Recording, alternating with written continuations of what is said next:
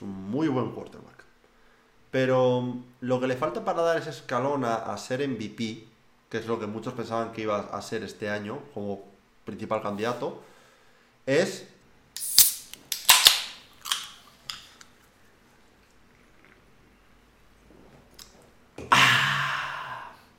Muy buenas a todos y bienvenidos una semana más al Tailgate Semana 11 y tenemos nuevo fondo. Kuru está en una nueva localización mientras nos está dando nuestra ayuda semanal para la incontinencia.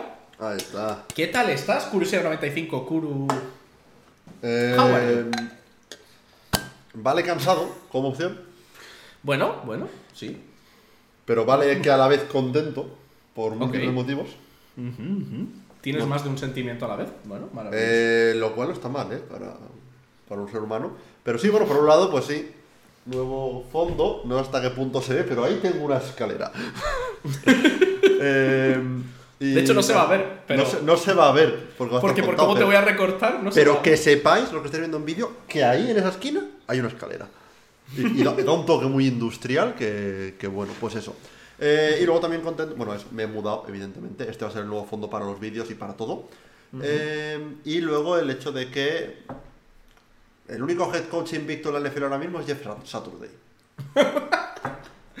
Ahí lo ¿Qué borro tiene usted, señor? Hombre, hombre, hombre. ¿Tú qué tal, Chori? Hablando de head coaches invictos, ¿Puedo decir cansado y triste? puedes decir cansado y triste. Joder, suena, suena muy derrotista, ¿no? Pero cansado y triste. I mean, tiene sentido que estés cansado y triste después de. Pero bueno, bienvenido al club de equipos que han perdido contra los Commanders. Ya somos cinco. Y te puedes ir apuntando una. Pero bueno, Apúntamela, apúntamela. Yo Me creo que la podemos- con gracia. podemos empezar con nuestro trivial de la semana. Eh, la pregunta que hicimos la semana pasada fue entre qué año y qué año habían quedado los Colts 23 partidos seguidos en temporada regular sin perder. Kuro dijo 2009-2010 y se equivocó por un añito. Lo, Era sa- 2008, lo dije. 2009. Mira que lo dije. Dije, puede que me equivoque por un año. Yo esta, Eh, yo, pero, yo pero- esta, pero está bastante bien. yo esta la considero como una win. Me da igual. Sí, hombre. es antes de que yo empecé a seguir la liga, que empecé en 2012. mm, Me lo doy como una win. Hombre, y uno de los años coincide, o sea que realmente estabas ahí. Exacto, Estabas medio ahí. punto. Esto es un medio punto de. Medio punto de Manuel. De. Bueno, he decidido cambiar a partir de ahora en la temporada, como quedan. ¿Cuántas semanas quedan? 8 con esta, creo. 8, con esta. Voy a empezar ahora a hacer preguntas que como respuesta solo tengan equipos de la NFL. Ok, vale. ¿Por qué? Porque me apetece. Perfecto. He elegido 8 equipos que considero contendientes a, a playoffs. Y cada semana vas a hacer, facilita. vas a hacer- va- cada una semana vas a hacer una pregunta de que va a ser la respuesta de uno de esos ocho equipos. Sí. Mi pregunta, es, mi pregunta es, si uno de esos ocho se pega la hostia monumental de aquí a cinco semanas, ¿qué hacemos? Bueno, peor para ti, más difícil lo tienes tú. Vale, genial. O sea, Me, parece, me parece perfecto. La gracia es que siempre sepas pues que los, los Chiefs, los Bills, los Eagles, esta es una opción, ¿no? Ok, Por vale, pues demás. dale, dale galo. Vale, entonces, hay un equipo de la NFL en el cual tuvimos dos jugadores que estuvieron juntos en el colegio, juntos en el instituto, juntos en la universidad y fueron drafteados en la misma ronda por el mismo equipo. En el mismo año. ¿Qué equipo? Eh, en el mismo año. Eh, sí. Pick 118 y pick 134. Ah, encima de rondas tardías. Te acabas de Hostia. quedar loco, ¿eh? Hostia.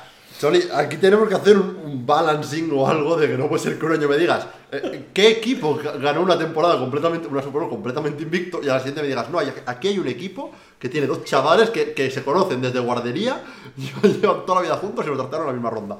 A ver, que Eh, tuvo, ¿eh? Que tuvo. mm, Si quieres te digo el año en el que fue esto, se supone que creo que fue drafteado en 2011. Ah, encima en 2011, ok. ¿Siguen jugando ambos en la actualidad? Eh, creo que... ¿O es simplemente una cosa de... coincide? Porque igual Es una cosa un- que coincide, Igual que fueron es un quarterback y un kicker, graciosa. ¿sabes? Mm, a ver, uno de ellos ya no juega. Y era wide receiver. Y el otro... Pensaba que esto iba a ser como más fácil, pero luego ¡Hostia! tampoco juega y también era wide receiver. Dos wide receivers. Encima, dos wide receivers. Cogidos en el draft de 2012 En el draft de 2012. y salieron de la Universidad de Arkansas.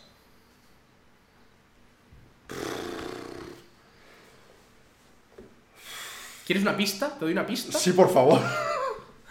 Uno de estos jugadores acabó en este equipo, terminó en este Toda su equipo de- carrera en este equipo. toda su carrera y el otro jugador se fue luego a los Panthers en 2018.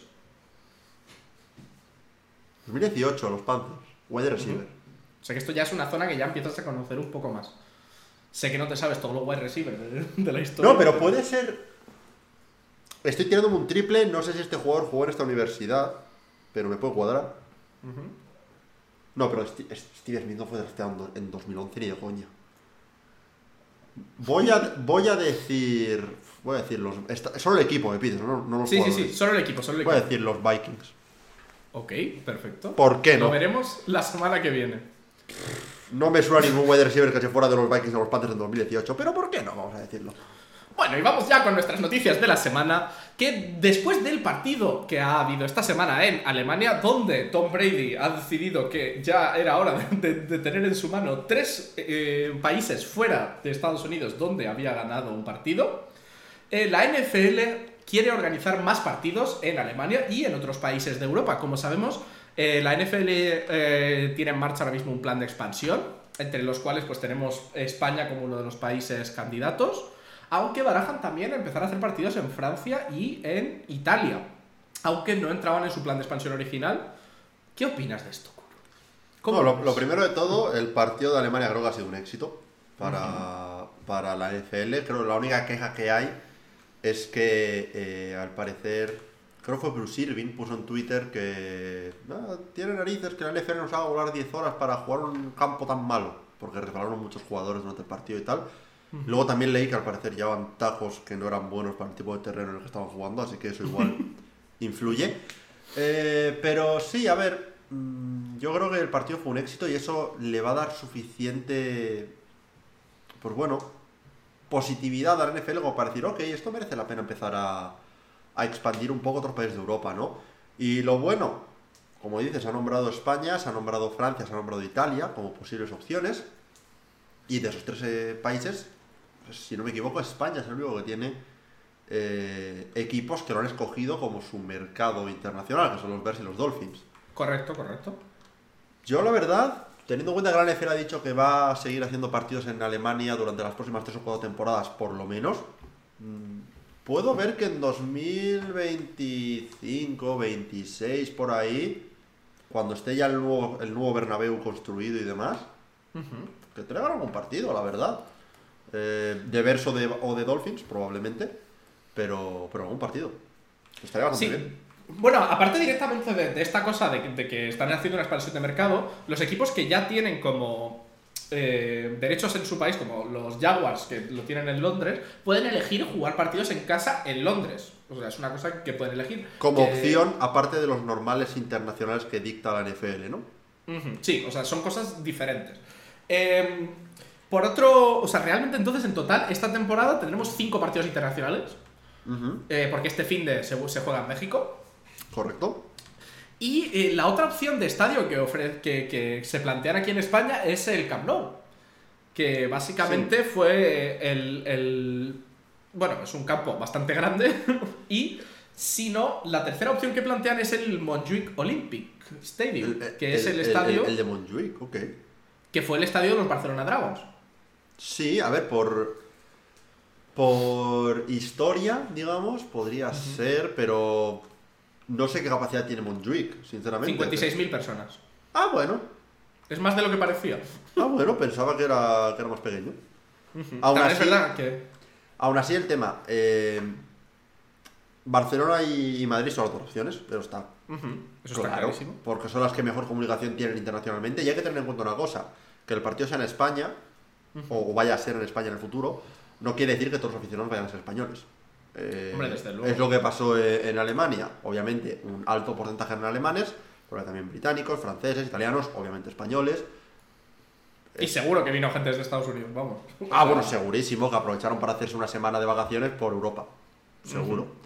Eh, así que esas dos ciudades son las únicas eh, posibles. Ahora bien, para gente dentro de España, igual Madrid es mejor opción. Estoy pensando sobre todo en gente de las Canarias, que no sé cómo va la conexión Canarias-Barcelona, pero sé que Canarias-Madrid es bastante común. Creo que, creo que realmente los de Canarias lo tienen más fácil que muchos otros sitios, porque en España al final te- hemos de tener en cuenta que el, el- el transporte por tierra es muy centrista en Madrid. Entonces, Eso, desde eso- cualquier es- sitio, ese era el segundo punto que iba a decir. Ahí está. Madrid Porque- es mucho más fácil, por ejemplo, para ti que ir a Barcelona. Eh, bueno, es más o menos parecido porque tengo avión a ambos. Si Va, quisiera. pero claro, pero digo por tierra. No, por tierra es Madrid tierra. seguro. Por tierra Madrid seguro. Desde Asturias es Madrid 100%. Eh, pero sí, yo creo que Madrid es lo que más me, me cuadraría. Eh, Al, al final, al fin y al cabo, geográficamente está en el centro. Eh, igual tiene mejor acceso incluso, incluso para gente de Portugal. No sé si es una cosa que la NFL esté pensando o no, pero puede que tenga mejor acceso. Sí. Eh, no sé, igualmente, yo creo que es una realidad que está más cerca de lo que muchos pensábamos. Yo no esperaba ver en los 2020 un partido en España, si me lo preguntas hace un par de años, y ahora lo veo, no voy a decir inevitable, pero bastante probable. Yo creo que bastante probable, además, eh, diciendo los de la NFL que básicamente tuvieron 3 millones de intentos de compra de tickets después de que se Eh, vendieran. no sé cuántos todos. serían bots. No sé cuántos Habría que serían bots, verlo, pero aún así porque- 3 millones es, es bastante, o sea, es bastante más de, de lo que cabe. Y eh, ya como dato curioso, no, no sabe, no sé si sabes cómo están haciendo la renovación del estadio del Real Madrid. Eh, que básicamente- Sé que hay como un sistema para cambiar el tipo de campo o algo así, ¿no? Como un campo retráctil, hay como un campo retráctil para poder poner un césped que, que- artificial que se pueda utilizar para fútbol americano y, y cambiar de un campo a otro. La verdad es que me parece un sistema súper interesante. Pero bueno, yo creo eh, que, que esto es una cosa que iremos viendo a lo largo de este año que viene y el siguiente, cuando veamos también que sigue funcionando en Alemania, a lo mejor meter un partido más y van, Sí, van yo, creo, yo creo que, bueno, ve- realmente al margen del Allianz hay, hay, hay estadios buenos en Alemania, pero por ejemplo Berlín no lo veo muy... Está el estadio del Hertha de Berlín, pero no sé si habrá mucho más. Pero en Alemania creo que dos partidos pueden hacerlos perfectamente. Y de hecho no me extrañaría que quiten uno de Londres para meter uno en Alemania extra el año que viene. Y además de todo eso, yo me imagino que Alemania será incluso algo más barato que Londres a la hora de, infra- de infraestructura y de trabajar con todo esto. porque Eh, el es Brexit, un el- sitio- el- el- y, y que el Brexit, el Brexit ha jodido mucho para, para este tipo de temas. Sí que es verdad que el idioma en común ayuda, pero yo creo que podemos pasar a la siguiente noticia, que es que Davante Adams no está contento con su equipo. Davante Adams dice que su equipo no está all-in y que no se siente contento con, con cómo está jugando la gente. Sí, esto eh, es un tema curioso, al parecer son unas declaraciones que hizo después de la derrota del pasado domingo ante los Colts. Eh, diciendo eso, como dices que all-in igual no es la mejor forma de decirlo, pero que, mm, lo que la palabra que usó es que people weren't buying in, o sea, que no estaban comprándose el proyecto, por decirlo de algún modo. Y eso yo creo que es un problema que ya no tanto por lo que diga Davante Adams, sino que lo quiero llevar un poco al, a la NFL en general. Es un tema que no se habla lo suficiente, de que se habla mucho de talento en los equipos, de no es que este, juego, este equipo tiene muy buenos wide receivers, tiene un muy buen quarterback, tiene buena defensa, lo que sea, pero hay un tema de actitud también en los equipos y creo que precisamente se pudo ver con los Indianapolis Colts esta semana. ¿Qué llevo diciendo todas y cada una de las semanas, desde semana 2 en el partido contra los Jaguars, sobre los Colts? Que, que iban a los partidos como si no se hubieran preparado, como si no tuvieran ganas de jugar, eh, como que si fueran a recoger el, el cheque de- del partido de la semana y ya está. Y de repente hay un cambio de head coach, hay un cambio de mentalidad y parecía que estaban más concentrados, estaban jugando, jugaron mejor que en toda la semana. Cierto es que los Raiders no son el mejor equipo para utilizar como baremo, pero jugaron mejor. Yo creo que el tema mental de que los jugadores realmente estén en un, en un equipo, que confían en el equipo y confían en el proyecto, hace mucho para el éxito. Más que el talento, que el talento tiene que estar ahí, por supuesto, pero hace mucho para que un equipo rinda. Sí, la verdad, a ver, al final hay, por un lado, es muy importante que el equipo juegue bien, pero por otro lado, aparte de todo lo que tú dices, yo creo que también es importante cómo estén entrenados y cómo elijan los esquemas y todo esto a la hora de funcionar. Hay gente que funciona mejor en unos esquemas y hay gente que funciona mejor en otros. Justo lo hemos estado viendo con... Ay, se me ha ido el nombre, el de los... El de los osos. Eh, Justin Fields, Eh, Justin Fields, que una vez que han empezado a confiar más en su juego de carrera y a dejar de usarlo como un pocket passer, de repente parece que el equipo es otro, ¿no? Y yo creo que aparte de eso, motivar al equipo es- es una cosa fundamental y es una cosa que yo creo que hay head coaches que les falta porque son más, pues eso, el head coach que es más un coordinador ofensivo y está haciendo más el trabajador del coordinador ofensivo que de head coach. También por otro lado, eh, quien está también algo descontento es Derek Carr. Que la verdad es que no es que esté descontento con el equipo, sino que lo que dice es que básicamente que para todo este esfuerzo, que el resultado sea este, pues le jode. Eh, sí que es verdad que los, los Raiders llevan seis partidos los que han perdido por una anotación. Pero al final también eso es un síntoma de algo más, o sea... Sí, a ver, se habla siempre de que los partidos que se hagan por, un, por una anotación pueden ir a cualquier lado, tal, pero hay partidos y partidos de una anotación. No es lo mismo eh, ir ganando y retándote en el último momento que ir perdiendo todo el partido, parecer que vas a remontar y te quedas corto, que es un poco lo que les pasó contra los Colts. No fueron perdiendo todo el partido, pero al final fue un poco lo que ocurrió, ¿no? Eh, sobre Derek Carr, pues, pues de hecho llegó a, casi estar llorando durante la rueda de prensa post partido de, del pasado domingo. Eh, y yo creo que hay, algo ahí que tiene que, cambiar. Y yo creo que, que tienes un punto muy bueno con lo que hay unos head coaches que esta oleada, digamos, de head coaches gurús ofensivos que hemos tenido recientemente, desde que Sean McVay triunfó, hay muchos que lo están contratando simplemente porque son muy buenos coordinadores y son muy buenos llevando un ataque, pero lo hemos hablado fuera de cámara hace un par de semanas, tú y yo. Eh, el trabajo de un head coach puede ser ese, pero lo principal es liderar y, y asegurar de que los jugadores están preparados. Y si estás centrado en un esquema ofensivo, no estás tan centrado en esto. Puedes hacer las dos cosas simultáneamente y hay gente muy buena que lo hace. Andy Reid es un ejemplo. Pero no todos están preparados para ello. Y creo que con McDaniel estamos viendo eso. Sí, yo la verdad es que justo podemos hilar esto, ¿no? Con la primera victoria ahora de los Colts, que Jeff Saturday ha tenido su primera victoria como head coach, que básicamente parece que al final los coaches, el problema yo creo que, es que hay una, un, concepto en el cual, en mi opinión, la NFL no está sabiendo jugar bien con los coaches y al final parece que el coach es más un coordinador de un tipo que, que, lo que el trabajo que debería hacer un entrenador, que es tomar las decisiones difíciles, motivar al equipo y conseguir que todo el conjunto funcione. O sea, es decir, que si, este, si el coordinador ofensivo quiere una cosa, el quarterback quiere otra, si están en desacuerdo, buscar esas, esos caminos. Y entonces al final, ¿es importante que un head coach sea un buen coordinador? Yo creo que es un plus más que una necesidad.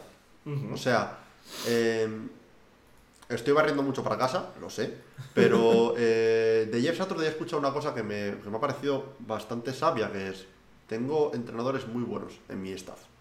¿Por qué no voy a fiarme de ellos? ¿Sabes?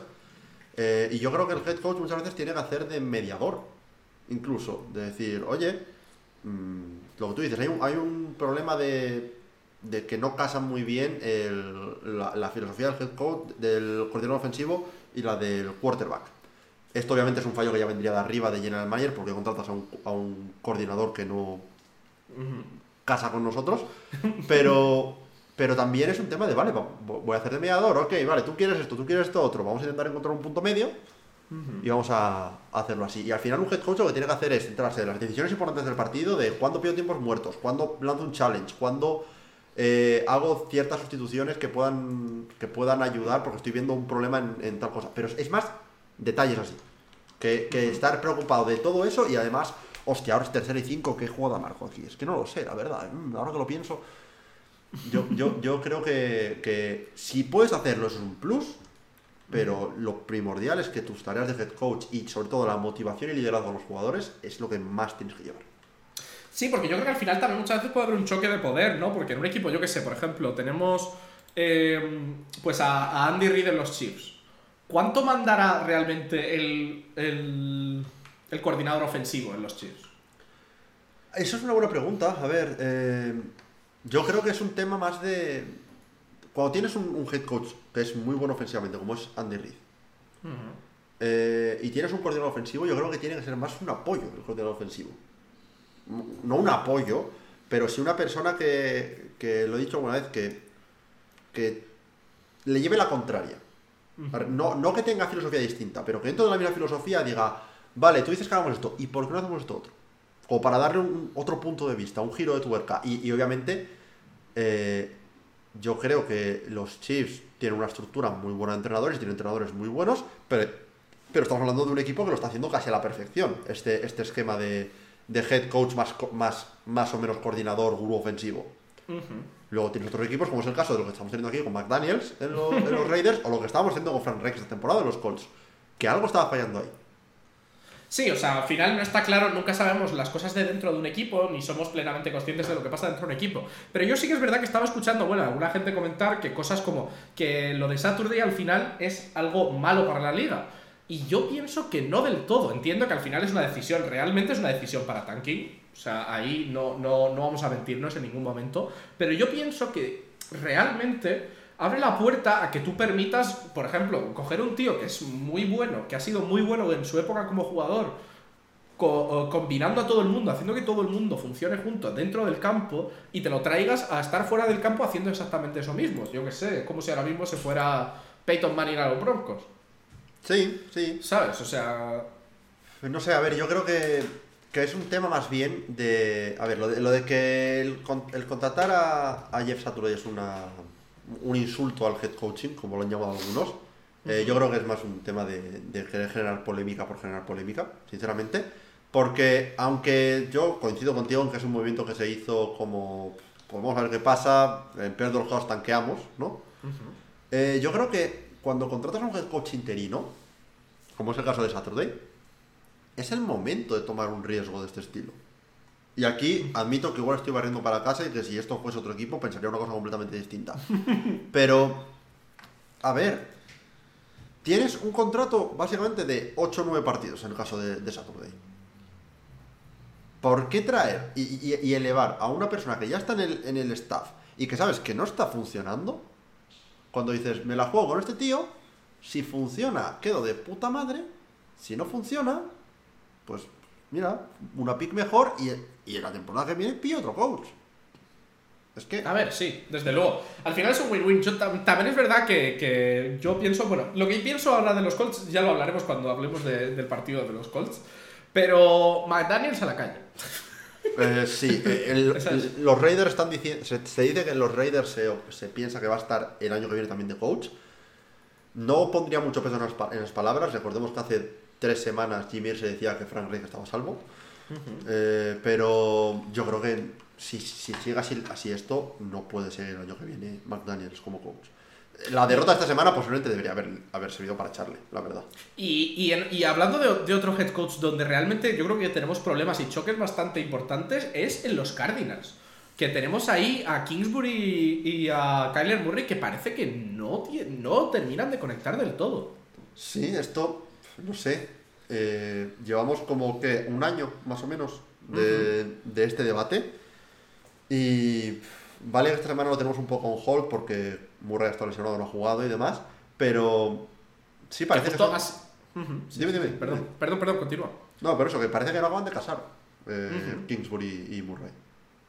Sí, te iba a decir que justo es la semana en la que además han ganado con el, con el suplente, Sí. que parece que, que- que al final eh, la suplencia, parece que, que- que la suplencia les ha servido. O sea, Cole McCoy, que me parece el nombre más genérico americano que existe, de, de personaje de película de acción. Es, el, es el segundo, más las perdón, cosas. es el segundo mejor Colt del fútbol americano, seguido de Colt Cruz. No, no- no nos olvidamos de Colt Cruz en No Madden. nos olvidamos. no no. Pero digo que al final, ¿a quién te cargas? Esa es la pregunta que yo pienso. ¿Te, te Después, cargas de- al- después, después del contrato ganando a Kyler Murray, te tienes que cargar a Kingsbury. No tienes otra opción si eres el general manager de, de los Cardinals. No digo que lo vayan a hacer, pero si te cargas a uno, tienes al Kingsbury. También es verdad que hace poco lo renovaron, si no me equivoco, a Kingsbury hasta... Ya, ya, bueno, pero también renovaron a, a los Colts a Frank Reich hace temporada y media. Eso, en, en los entrenadores sí, sí. no importa. En los entrenadores, el tema es: tú cortas a un entrenador, bueno, despides a un entrenador, y el contrato se lo tienes que pagar. Pero da igual, porque no cuenta para acá. Despides No, a, eh, despides igualmente no es tanto dinero nunca como, lo, como le tienes que pagar. También. Despides a Kyler Murray, no solo tienes que pagarle todo el dinero garantizado, sino que además el impacto en cap para quien sea tu próximo quarterback, eh, bueno, tu, tu próximo equipo en general, eh, es un hostiazo enorme. Así que si, si- si- si por lo que sea los Cardinals quieren un cambio de rumbo, se tienen que llevar de Kingsbury. Que creo que la mayoría de los fans de los Cardinals estarían contentos. Pero Sí, a ver, tiene sentido. Cuando has invertido tanta pasta en un quarterback, tienes que, tienes que seguir con él. O Pues- eso, o reestructurar el contrato a muerte y cargártelo. sí, pero eso no, no, no, no- a, esa- a esas alturas yo creo que lo intentas traspasar. Intentas traspasarlo Sí, y, pues y a ver si en el O segundo sea, contrato. cargando me refiero a traspasar- tras- traspasarlo. Bueno, y vamos ya con la noticia chorra de la semana, que es que hay un señor que en agosto decidió tirar una moneda. Y vosotros diréis, ¿qué coño tiene esto que ver con el fútbol americano? Que un señor decida tirar una moneda. Pues que el señor, con su tirada de moneda, de momento ha acertado todos los resultados de los partidos de los Jets. Básicamente lo que, lo que hizo fue algo del estilo de si sale cara los Jets ganan, si sale cruz los Jets pierden. Y de momento va haciendo pleno. Esta era la noticia que hice un poco teaser en el podcast de la semana, de la semana pasada, que tenía preparada. Quise guardármela para esta semana porque los Jets la semana pasada estaban en bye. Así que como que tiene más potencia, se lo digo ahora. Eh, yo se lo digo, la moneda dice que esta semana los Jets pierden.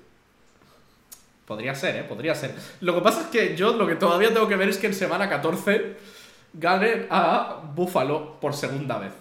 Hostia, sería buenísimo eso. ¿eh? O sea, ya a mí ya dos veces ya me parecería bastante fuerte. Se- sería buenísimo, ¿eh? Pero sí, os pondremos la foto. La foto la tendréis en el, en el podcast en vídeo. Estará ahora mismo, bueno, habrá salido ahora mismo en grande.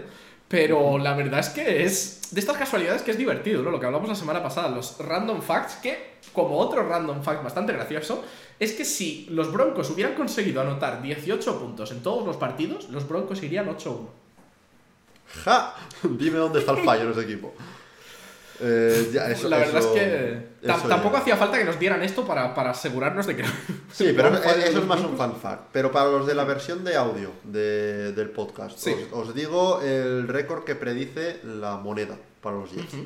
Hasta ahora, esta semana 10 ha acertado todo, así que los Jets van un 6-3, si no me equivoco. Sí.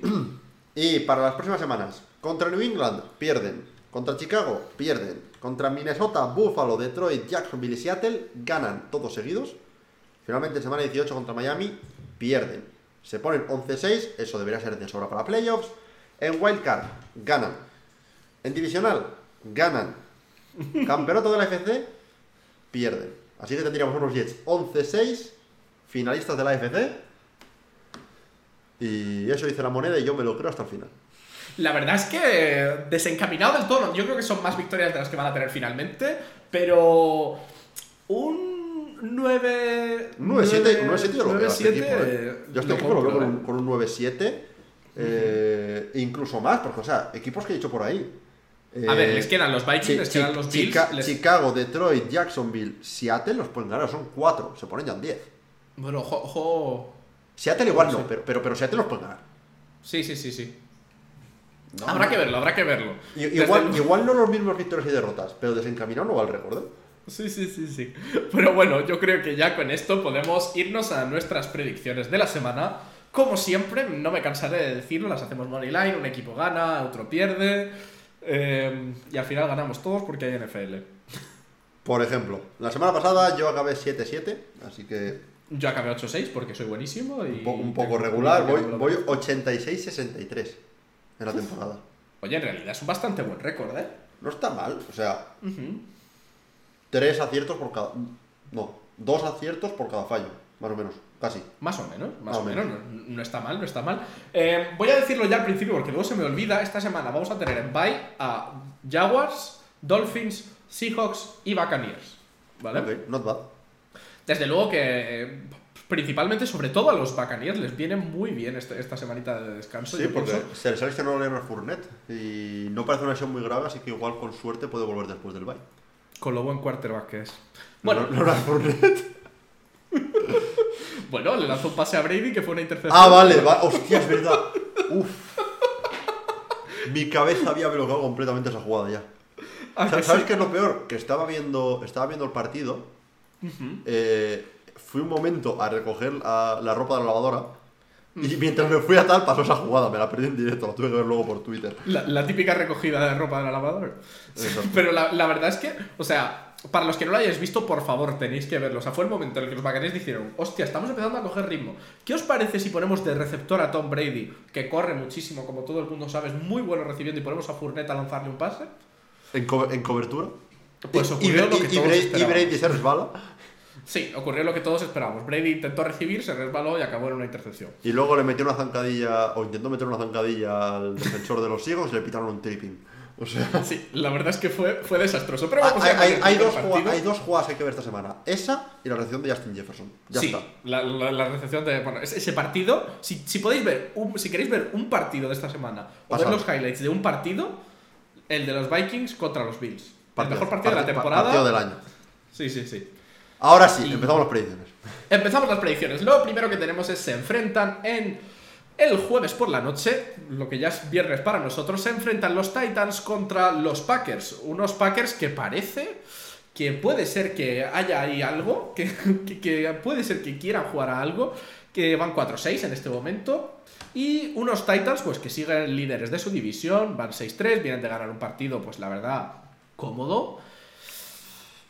¿Cómo de aburrido el partido? Sí, sí. Fue, fue aburridillo el partido de, de los Titans.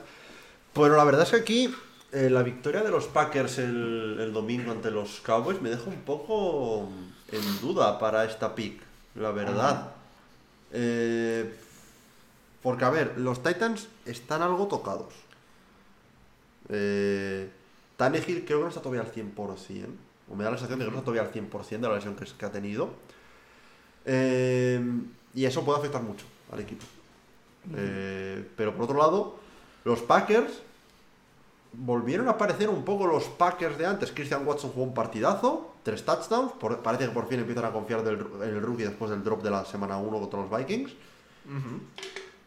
Pero es un partido suficiente para ahora, así de locos, empezar a apostar otra vez por los Packers.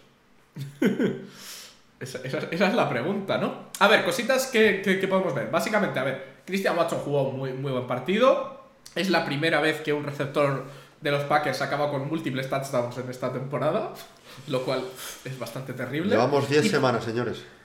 Y por otro lado tuvimos un partidazo de, de Aaron Jones, que la verdad es que no hay que quitarle el mérito al, al juego de carrera, que la verdad es que fue lo que más se estiló en ese partido. Realmente Aaron Rodgers solo intentó lanzar 20 pases. Y lo que a mí me pone un poco a nivel positivo, eh, que puedo sacar yo un poco, es que eh, los pases largos volvieron a conectar, que era una cosa que, era, que hablábamos mucho de que había estado fallando eh, con Aaron Rodgers. Y sí que es verdad que consiguió un pase ahí de 58 yardas, un pase de 39. Porque nada, en 14 pases, la verdad es que llegó a 224 yardas. ¿Es suficiente? Pues no lo sé. Eh, Porque es al que final- este partido es interesante. Lo que digo, la, victoria de los Packers el domingo como que fastidia un poco lo que esperábamos. También lo iré diciendo durante, durante el, el- podcast, pero parece como que el partido en Alemania reseteó un poco la NFL a lo que pensábamos que iba a ser originalmente. O sea, eh, el Seahawks Buccaneers, que parecía que iba a ser una victoria clara para los Seahawks por cómo estaban jugando, los Buccaneers lo controlaron bastante, eh, los Packers vuelven a ganar, los Colts fueron el, el equipo que parecía que iban a ser eh, antes de temporada. Parece como que se ha reseteado todo un poco, ¿no? Sí, sí, la, la verdad. Eh, el- por el lado de los, de los Titans, una cosa que te diría yo es que parece que los, los receptores, parece que un- estamos empezando a, ver, a verlos un poco más en funcionamiento y que ya no sea pues solo este juego de carrera excepcional. Eh, tuvimos a Nick We- Westbrook que tuvo casi 120 yardas. Y, y los, dos y los dos touchdowns. de, de los, los Titans. Muy, muy buen partido de We- de Westbrook Aquina. Eh, ¿A No quién sé. votas tú? yo voy a votar por los Titans, creo. ¿Sí? Eh, a ver, para que estos Packers ganen tienen que pasar dos cosas. La primera es para, para la de Henry. Y, y si hay una cosa que en los últimos años a los Packers les ha costado hacer consistentemente es para la carrera. Han tenido sus mejores momentos y sus peores momentos. Desde que llegó Davondre Campbell sí que es verdad que lo están haciendo mejor. Pero hay que parar a Derrick Henry. Por parte del ataque de los Packers, necesitan otro partido como el de la, la semana pasada contra los Cowboys. Si tienen un partido así, ojito. Jugaron contra una defensa muy buena jugaron muy bien. Pero con una semana no puedo confiar suficientemente en ellos. Voto por los Titans. Sí, la verdad es que aquí es muy importante para los Packers mantener a Derrick Henry parado, que fue un poco lo que hicieron los, los, estos, los Broncos, y la razón por la que no anotaron más puntos al final los Titans, solo, solo se quedó en 50 yardas.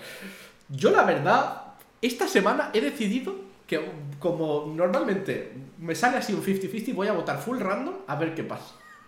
Entonces esta Ah. semana mi voto va a ir para los Packers. Ok.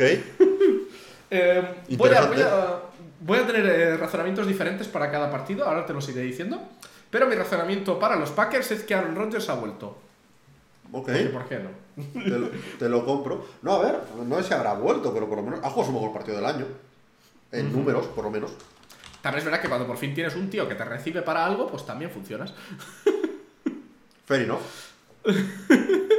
Podemos pasar con ello, yo creo, ya al siguiente partido que enfrenta a los Falcons contra los Chicago Bears. Los Bears que vienen de perder y los Falcons que vienen de perder también. Los dos en resultados que podríamos decir un poco unlikely, ¿no? O sea, que no tenía pinta de que fuera a pasar esto. Aunque sabemos que los Lions son un equipo experto en anotar puntos y que les anoten a la vez. Y la verdad es que los, los Panthers para mí fueron la sorpresa, ¿no? Un poco. Sí, en lo de los Lions me lo podía ver, eh, porque es eso lo que dices. Si les pillas un día inspirado al ataque de los Lions, que son bastantes, al final es una carrera a ver quién anota más puntos. Y pues mira, la ganaron los Lions. Cometió el, el pick six de Justin Fields fue crucial. Fue un swing de 14 puntos, básicamente de un touchdown de los Lions a prácticamente dos jugadas después, otro touchdown en un pick six. Eh, gran partido de Ethan Hutchinson por parte de los Lions, pero por parte de los Bears, oye, hubo errores y demás, pero el ataque sigue anotando puntos. Meter 30 puntos en un partido, si pierdes, es como. Es una derrota que duele, pero duele menos, digamos, ¿no? Eh, Fields sigue demostrando que puede ser el de futuro de los Bears, en mi opinión. Eh, lo que necesitan es darle apoyo y lo que necesitan es eh, seguir jugando a sus puntos fuertes y quizá darle poquito a poco un poco más de confianza como pasador, que es lo que creo que le falta. Luego, por otro lado, Sí, los Falcons. desde- Bueno, bueno, sí, dime, dime, dime. A ver, desde luego, consiguió anotar un touchdown de 67 yardas de carrera. Y eh, esto sí que es verdad que te quería preguntar qué son exactamente, o sea, qué diferencia entre una carrera y una design run. O sea, una design run es una jugada que es diseñada como jugada de carrera desde el principio. Sí, eh, Design Run es, por ejemplo, un quarterback draw o un quarterback Sí, sí, sí. power. Eso sería un- una carrera diseñada. Es, es- no hay rutas en la jugada. Vale, vale. O sea, Simplemente, está pensada simplemente para correr desde el principio. No es que el tío diga, oye, voy Un- a correr porque no puedo pasar. Un scramble es básicamente un. Oye, puede ser una RPO o algo así, eso ya no se considera como design run necesariamente. eh, aunque tengas la opción de carrera por parte del quarterback, pero es una jugada en la que había opciones de pase y el quarterback dijo: ¿Sabes qué? Que no.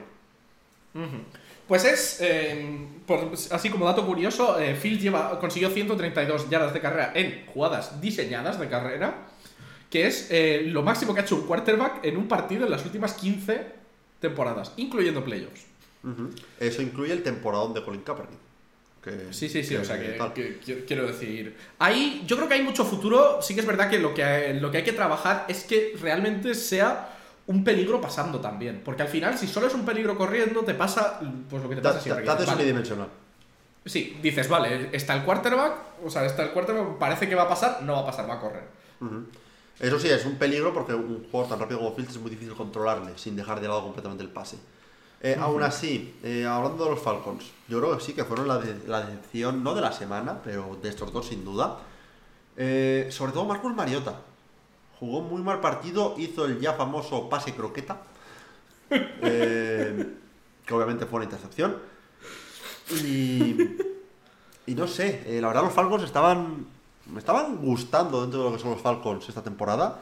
Y estos Falcons, volviendo al reseteo que decía antes, son un poco los Falcons que me esperaba ver a principio de temporada, de lo que vimos este pasado jueves. Yo se lo voy a dar a los Bears. Creo que es un equipo que ha demostrado que puede anotar en ataque y a los que, al que no creo que los Falcons le puedan seguir el ritmo si se ponen a correr bien los Bears.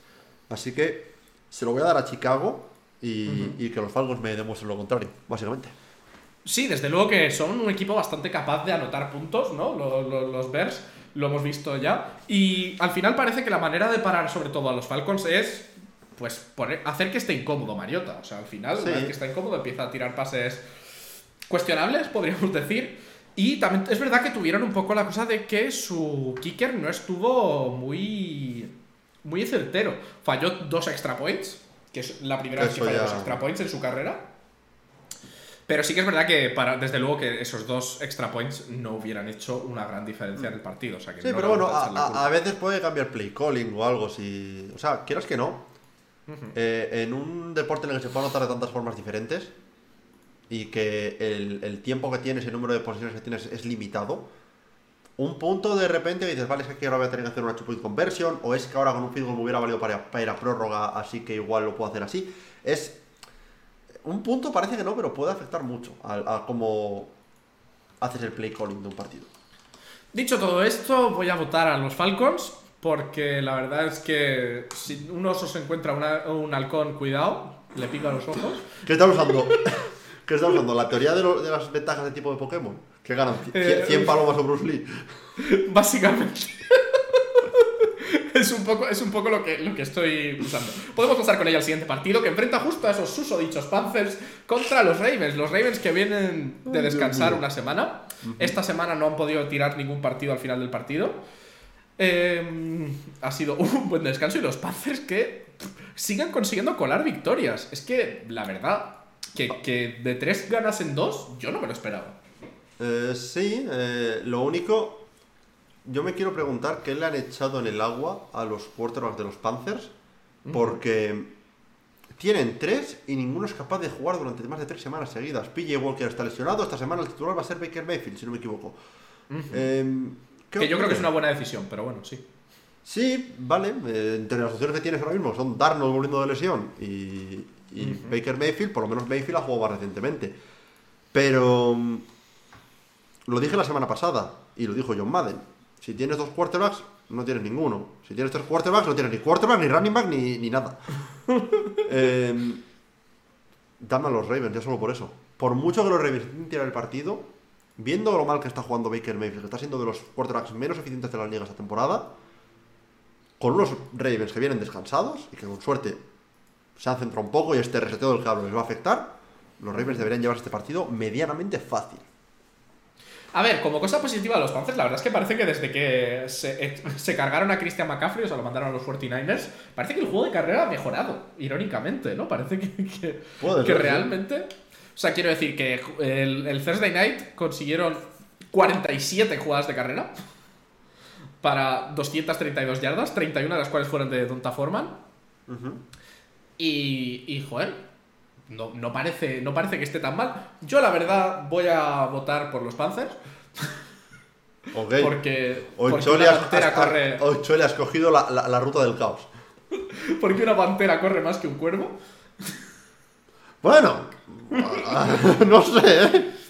Eh, la verdad, tampoco tengo muchísimo más que decir. La verdad es que es un poco. Yo esta semana he decidido ir un poco a los Pix Trolls, pero los Ravens deberían tener este partido. Van 6-3 y aunque consigan cagarla en partidos al final, los Panthers, por mucho que, que hayan conseguido dos victorias de 3, no son un equipazo. Las cosas como son. Yo creo que podemos pasar al siguiente partido que enfrenta a los Cleveland Browns contra los Buffalo Bills. Unos Bills que vienen de perder, como algunos de aquí predijimos. Yo. contra No sé, no, unos. no me, no me consta. Contra unos Browns que su récord ya está empezando a decir. Uf. Sí, eh, la verdad los Browns, voy a empezar con ellos. eh, Empezaron siendo intrigantes, creo yo. Siendo un equipo que dices, bueno, oye, si Jacoby juega bien, o sea, bien, decente, pueden tirar de Bradley Chubb a la Titans con Derrick Henry, tienen una, una defensa que tiene talento, podrían hacer algo. Pero yo creo que desde que se lesionó Mi- Miles Garrett con el accidente de coche, desde ese momento como que no, no han levantado cabeza. No, no tienen nada Desde luego que. La verdad es que los Dolphins consiguieron a- aniquilar la defensa de, de los Browns. No tuvieron que tirar ni un solo punt los Dolphins en todo el partido. Lo cual suele ser receta para el desastre, si eres el equipo que está en defensa. Sí, la verdad es que eso suele significar que o, o le sigues el ritmo o estás fuerísima del partido. Y normalmente seguirle el ritmo pues no tiene muy buena pinta. En cuanto a los Bills, mi gran pregunta está en Josh Allen. Lleva, lleva, si no me equivoco, tres partidos seguidos con, dos, con múltiples intercepciones. O algo así, ¿no? Eh, sí, va, o sea, va ya camino, más, acerca, más camino a los 20 intercepciones en la temporada que, que a las 10. Yo creo que está ya en 9 o 10. De hecho, eh, te confirmo ahora el dato, pero no es una cosa que, te encante. Yo creo que Josh Allen está jugando muy bien, pero todavía le falta un poco la cabeza fría, ¿no? Podríamos decir, para esos momentos en los que estás bajo presión y tal, eh, pues no liarla. Lleva ya 10 intercepciones, que es un número muchísimo más alto que la mayoría de los quarterbacks que han tirado para las mismas yardas que ha tirado él. Sí, eh, y esto lo leí en un tuit hoy mismamente y creo que encapsula bastante bien el concepto. Eh, yo creo que nadie duda que Josh Allen sea un buen quarterback. Es un muy buen quarterback. Pero mm, lo que le falta para dar ese escalón a, a ser MVP, que es lo que muchos pensaban que iba a ser este año, como principal candidato, es ese, ese punto clutch. Ese punto de partidos que están apretados y con todo en juego, ser capaz de cerrarlos. Y esta temporada está demostrando que no está siendo capaz de hacerlo. Eh, y oye, quieras que no, eso va, va- O sea, cuando llegas a playoffs no te vas a enfrentar a los Cleveland Browns como esta semana.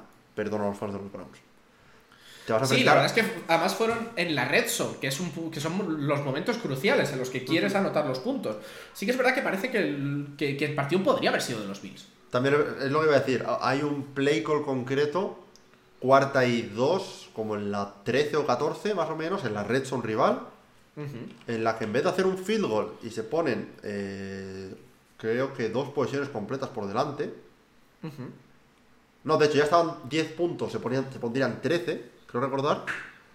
eh, deciden jugársela, no lo consiguen y es lo que permite que los Vikings acaben empatando el partido y forzándolo a overtime.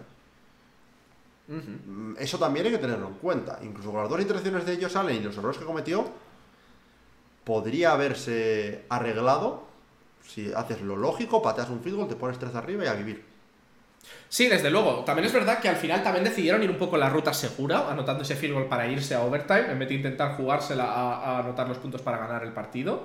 Después de ese fumble desastroso, cuando solo quedaban 41 Eh, segundos eh, de eh, partido. esa es otra, me haces un, fum- me haces un fumble en tu 1 en el último segundo del partido prácticamente. Detallito, al, al final, como muchos partidos, se puede reducir a dos o tres jugadas. Sí, sí, no, y desde luego, además, el, eh, intercepción en overtime. Eh, que ya es el punto en el que tienes que ganar. Pero desde luego que, que la verdad es que parece que podríamos decir que este partido es de los Bills. Debería serlo. Si no, si no, entonces empezaremos a hablar de problemas en los Bills.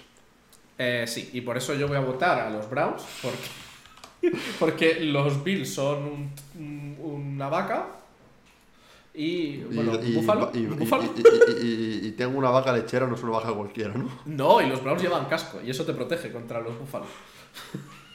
Podemos pasar con ello al siguiente. Podrías haber ido por la ruta de que los Browns en Latinoamérica son los cafés y el café gana la leche, pero vale, te, de- te dejo ir por ahí. Podemos pasar al siguiente partido que enfrenta a los Commanders contra los Texans. Aquí quería llegar yo. Eh, Choli, Sí. respóndeme una pregunta. ¿Has decidido ir por la ruta del caos por el hecho de que los comandos te acaban de, tra- de traumatizar para toda tu vida? Es, es altamente probable. A los Eagles sí los voy a votar, ¿eh? O sea, todo esto. ¿Estás seguro? Mi contrato lo tengo, mi contrato Ah, todavía lo vale, tengo. vale, si vale, ya perdemos contra los Colts, no sé qué voy a hacer con él, pero. Bueno, vale, sí, pero de eso hablaremos luego. Eh, bueno, tenemos a los Commanders que vienen justo de ganar y creo que han descubierto un poco su punto fuerte, o sea, el juego de carrera al final. También es verdad que yo creo que, que ya hablaremos de ello, pero que fue más los Eagles no haciendo lo que tenían que hacer que los Commanders haciéndolo súper bien, lo que, lo que les ganó el partido. Puede ser. Y es posible que vuelva de injury reserve esta semana Carson Wentz, lo cual es un punto muy positivo para los Commanders. Y en no cuanto solo a los eso, Texans, más positivo aún, Chase Young es muy posible que vuelva esta semana. Y, y la defensa O sea de los Commanders, y la defensa de los Commanders está, está mejorando con el tiempo. Añades a Chase Young aquí y cuidado. Sí, porque por otro lado, Heineke 3-1. Hombre, bueno de Taylor Heineken. Eh, 3-1. Y ahora mismo los Commanders vuelven a estar ahí, ahí en lo- por, los, por el wildcard, ¿eh? O sea, al final Yo, se irá yo todo- sinceramente dejaba a, a Taylor Heineken ya. Total, ¿qué más da? Hombre, a ver, al final has pagado demasiado por Wentz como para no usarlo, pienso yo. Pero por otro lado, pues tenemos a los Texans, que son ese equipo que, bueno, mostró un destello al principio del partido esta semana, ¿no? Podríamos decir que al principio parecía que algo iban a hacer, pero se les fue el partido a las manos. Son un equipo que está jugando desastrosamente. Yo creo que son un equipo que son la definición de les falta una patatina para el kilo. Eh, Un minutico microondas. exactamente. Eh, es un equipo que pelea y que tiene estos aspectos que decíamos de que luchan y que van all-in dentro de cabe, tal. El problema es que el talento no está. Y por mucho que hablásemos antes de que, oye, un- confiar en tal y jugar a, a tope y tal, eso hace mucho por un equipo, sigue habiendo un baseline de talento que tienes que tener. Y los Texans no lo tienen ahora mismo. Pueden tenerlo de aquí a un par de años. Pero Como mismo- talento, yo creo que podemos nombrar a lo mejor a Damian Pierce, que la verdad es que puede, podría ser un candidato a, a rookie ofensivo del año. No lo va a ser La porque están los Texans, pero podría. Sí, pero la verdad es que parece que es un poco la única fuerza un poco que tenía el ataque de, lo- de los Texans en la primera mitad, sobre todo.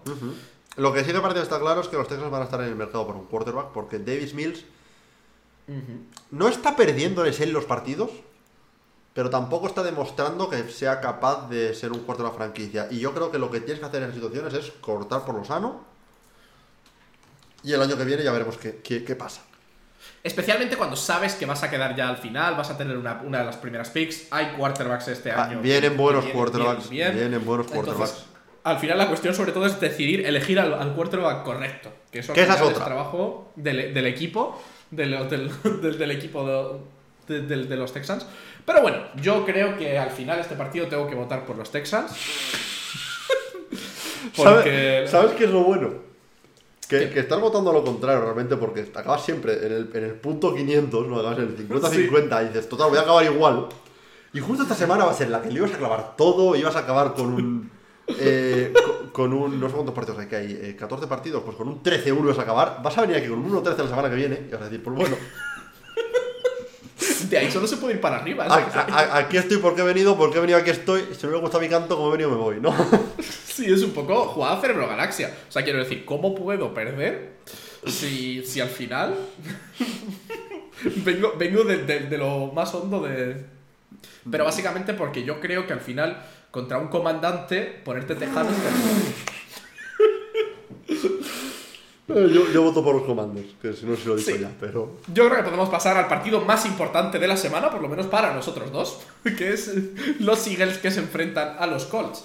Eh, que justo han pasado un poco esta semana al revés de lo que yo esperaba que pasase. Es decir, los Colts han ganado y los Eagles han perdido. Cuéntanos, Kuru. Todo ha salido a pedir de Milhouse. Esto era todo un plan. La verdad, eh, estoy bastante contento. Eh, no sé cuánto va a durar esto en los Colts. Pero voy a.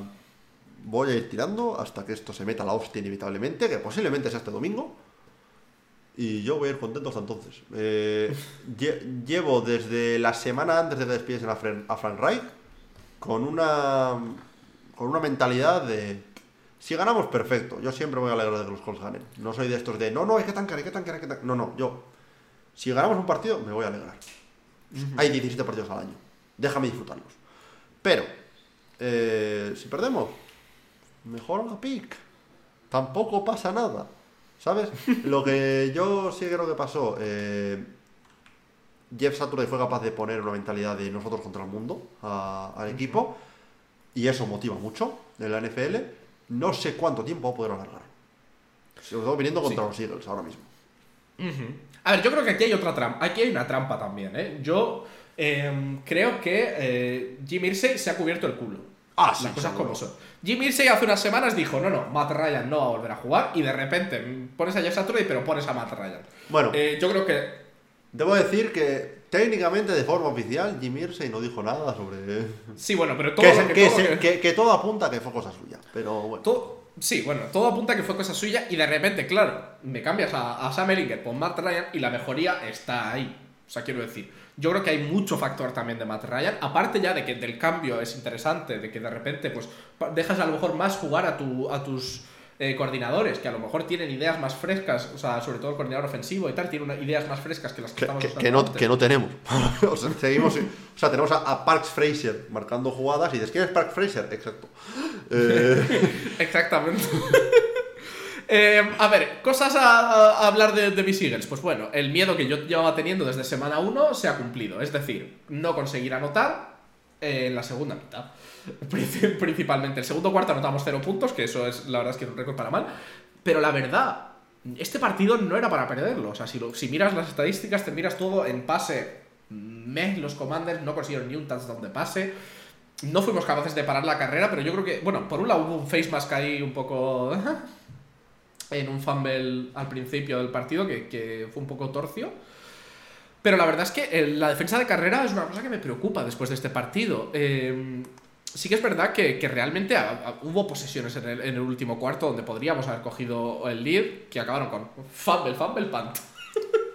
que la verdad es que es una cosa bastante desastrosa. Ta- ta que por cierto, como dato curioso te digo que eh, el tiempo de posesión que tuvimos fueron solo 19 minutos y medio. Que Eh, es bastante, básicamente Nada. un- el- lo más bajo desde 2015 y llevamos un récord de 0-15 cuando tenemos una posesión de menos de 20 minutos, como viene a ser Ah, no, no. lógico, podríamos decir. Sabes que la única forma de tener poco tiempo de posesión y ganar partidos es anotar en, en dos jugadas. Es Sí, el mayor problema yo creo, yo creo que hubo un problema por un lado que la defensa no consiguió parar la jugada- las jugadas de carrera y por otro lado que el ataque no consiguió convertir todas las yardas que conseguimos que no no, no fueron tan pocas en puntos. Y la verdad, no creo que vuelva a pasar esta semana. Me sorprendería mucho. Yo voy a votar por los Eagles. Yo voy a votar con los, por los Colts por contrato. O sea, la, la, la pick evidente es votar por los Eagles aquí. No creo que un partido bueno de los Colts un partido regular de los Eagles haga suficiente como para poder cambiar esto. Pero lo que sí voy a decir es que lo hago con más confianza de lo que, de lo, que lo hacía. Eh, estoy bastante contento con Jeff Saturday.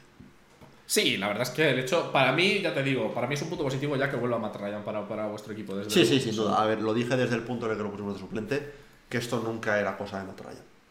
No, O sea, que no, Matt Ryan, no. Matt Ryan lo estaba haciendo muy bien con la mierda de mano que se le había dado.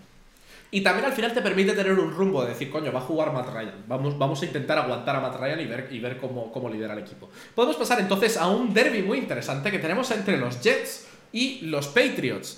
Eh, dos equipos que ahora mismo pues, se enfrentan un poco por ver eh, quién se lleva el, el- el- el puesto en. O sea, los mejores puestos en su conferencia, ¿no? O sea, bueno, en su conferencia, no, en su división.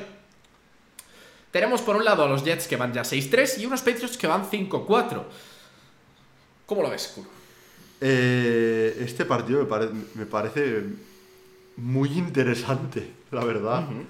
Eh, más que nada, porque los Jets están jugando muy bien este año. Eh, los Patriots están generando bastante duda. Pero tenemos un pequeño aliciente a este partido, que es el hecho de que jugaron hace, ¿qué? ¿Tres semanas? T- Tres semanas o así, sí. Y los Patriots ganaron. Eso sí, es lo parece que, que al final Belichick tiene el arma. Eso es lo que tal. Lo dije cuando, cuando tal. Y para una predicción que hago bien, basándome en cosas que han pasado en el pasado, dejadme, dejadme aprovecharla. Eh, Bill Belichick es muy bueno contra, contra ciertos quarterbacks. Son quarterbacks que son jóvenes y, y no tienen esa experiencia contra defensas excesivamente complejas. Y eso Y a los, que, a precisamente- los que puede presionarles hasta que hagan clic y explote la cosa. Y eso es precisamente lo que pasó con Zach Wilson en, en el primer partido. Y es que solo por eso, basándome en el partido anterior, quiero votar por los Patriots. Sí, la verdad es que lo entiendo. Eh, cuando para el día que jueguen, que va a ser el 20, eh, se, se cumplirán exactamente tres semanas desde que jugaron la última vez, que jugaron en 30 de octubre. Y los dos han tenido bye esta semana, lo cual también es interesante. Los dos equipos vienen justo de descansar, vienen al tope de lo que pueden pedir un poco. Eh, sí que es verdad que cuando vimos la última vez a, los, a los Patriots, Mac Jones no estaba en su mejor momento, estaba bien, pero tampoco increíble. Eh, recordemos que, bueno, que le metieron un 26-3 a los Colts, pero realmente... Pero No me encantó Mac Jones. Esos Colts son los de, los de Frank Reich, esos son otros Colts completamente distintos. Y yo la verdad es que independientemente del caos, es- iba a votar por los Jets. Voy a votar por los Jets. Sigo con mi predicción de que los Patriots van a acabar últimos de su, de su grupo. Pero Eh, la verdad y, es que fu- y hablamos- fuera, y fuera, coñas, te metí mucha mierda con eso en, en su momento, pero viendo cómo está la división ahora mismo, es probable. de momento, cuidadito con mis Dolphins, que ganan la división. Ahora mismo sí, ahora. ¿Eso lo dije también? ¿O no me atreví? No me Creo, atreví creo a que no, te atreviste, no te atreviste a apostar en contra de Buffalo. Eso sí que no te lo doy. No, yo creo que podemos pasar con ello. El siguiente partido que enfrenta a los Rams contra los Saints. Eh, mi pregunta es, ¿se sabe si va a jugar Stafford? Eh, voy a confirmártelo. La verdad, porque, Porque- no. Porque. Porque la verdad es que es la es única intriga, factor, ¿no? es la única intriga que tengo con este partido. Si no juega Stafford, es que los Saints están jugando muy mal, ¿eh? es que los Saints Em, están jugando muy mal. No lo sabemos, está cuestionable Está todavía. cu- no, no, a ver, estamos a martes, recordatorio semanal de que esto lo grabamos de martes. De aquí al domingo, cuando sea este partido, eh, pueden pasar un millón de cosas diferentes.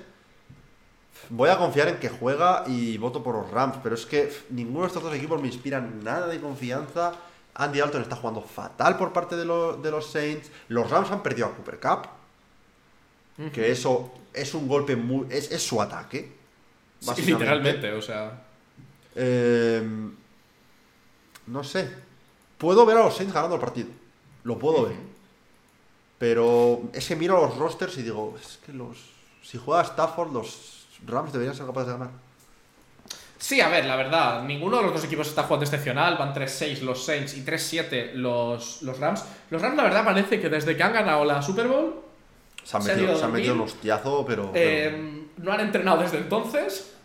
Y, la verdad es que terrible. Eh, por otro lado, los Saints. El juego de carrera ha estado bueno. Eh, y mira que tienen, tienen a Camara ahí. Pero bueno. yo qué sé, yo la verdad entre Guatemala y Guatepeor voy a votar a los Saints porque la verdad es que de momento votar contra los Rams me está funcionando. Eso es verdad. O sea, ese es el razonamiento que Eso tengo es que verdad. dar. Eh, no me está gustando ninguno de los equipos. Y no me hace especial ilusión este partido, Eh, las cosas como Choli, son. Choli pregunta: ¿hemos votado lo mismo en alguna pica hasta ahora? No, estoy votando en tu contra. 100%, ¿no? Bueno, veré a ver si hay alguna en la que no, pero. Vale, es que hay, hay, hay tres equipos con los que yo tengo firmado que tengo que votarles. Vale, que son los Jets, los Dolphins que no juegan esta semana. No, no, no juegan. Y, semana y, lo- y los eh, Eagles, ¿no? Bueno, podemos pasar al siguiente partido. Ahora te diré cuál es el otro. ¡Ah! Los Leones. Ah, jugamos- juegan los Lions contra los Giants. Unos Giants que, bueno, la verdad son un buen equipo, pero, pero, Pero. no. Pero se enfrentan a unos Lions que la verdad es que lo único que hacen bien es anotar y lo que hacen como el putísimo culo es defender. Eh, fuera bromas. eh, Puedo ver un mundo en el que los Lions metan 45 puntos y los Giants sean incapaces de seguirles el ritmo, ¿eh? Eh, oye, podría pasar, la verdad. Puedo verlo, también es verdad. Punt- eh, voy a apostar por los Giants. O sea, la apuesta aquí son los Giants, en mi opinión. Están jugando muy, muy bien. Soldado de Brian, de Brian Dable, lo llevo diciendo desde semana como 4 o 5. Pero Daniel Jones está jugando muy bien recientemente. Sí, a ver, es que lo que, lo que está haciendo Brian Double con este equipo, la verdad es que es para, para darle un aplauso. Sí que es verdad que, por un lado, pues en carrera tienes a Saquon Barkley que está jugando estupendamente, pero es que estás consiguiendo que Daniel Jones juegue un fútbol bastante, bastante decente. Eh, en cuanto a, a qué podemos decir de los Lions, si es que los Lions llevan teniendo el mismo fallo desde pues, el principio de la, de- de la temporada, ¿no?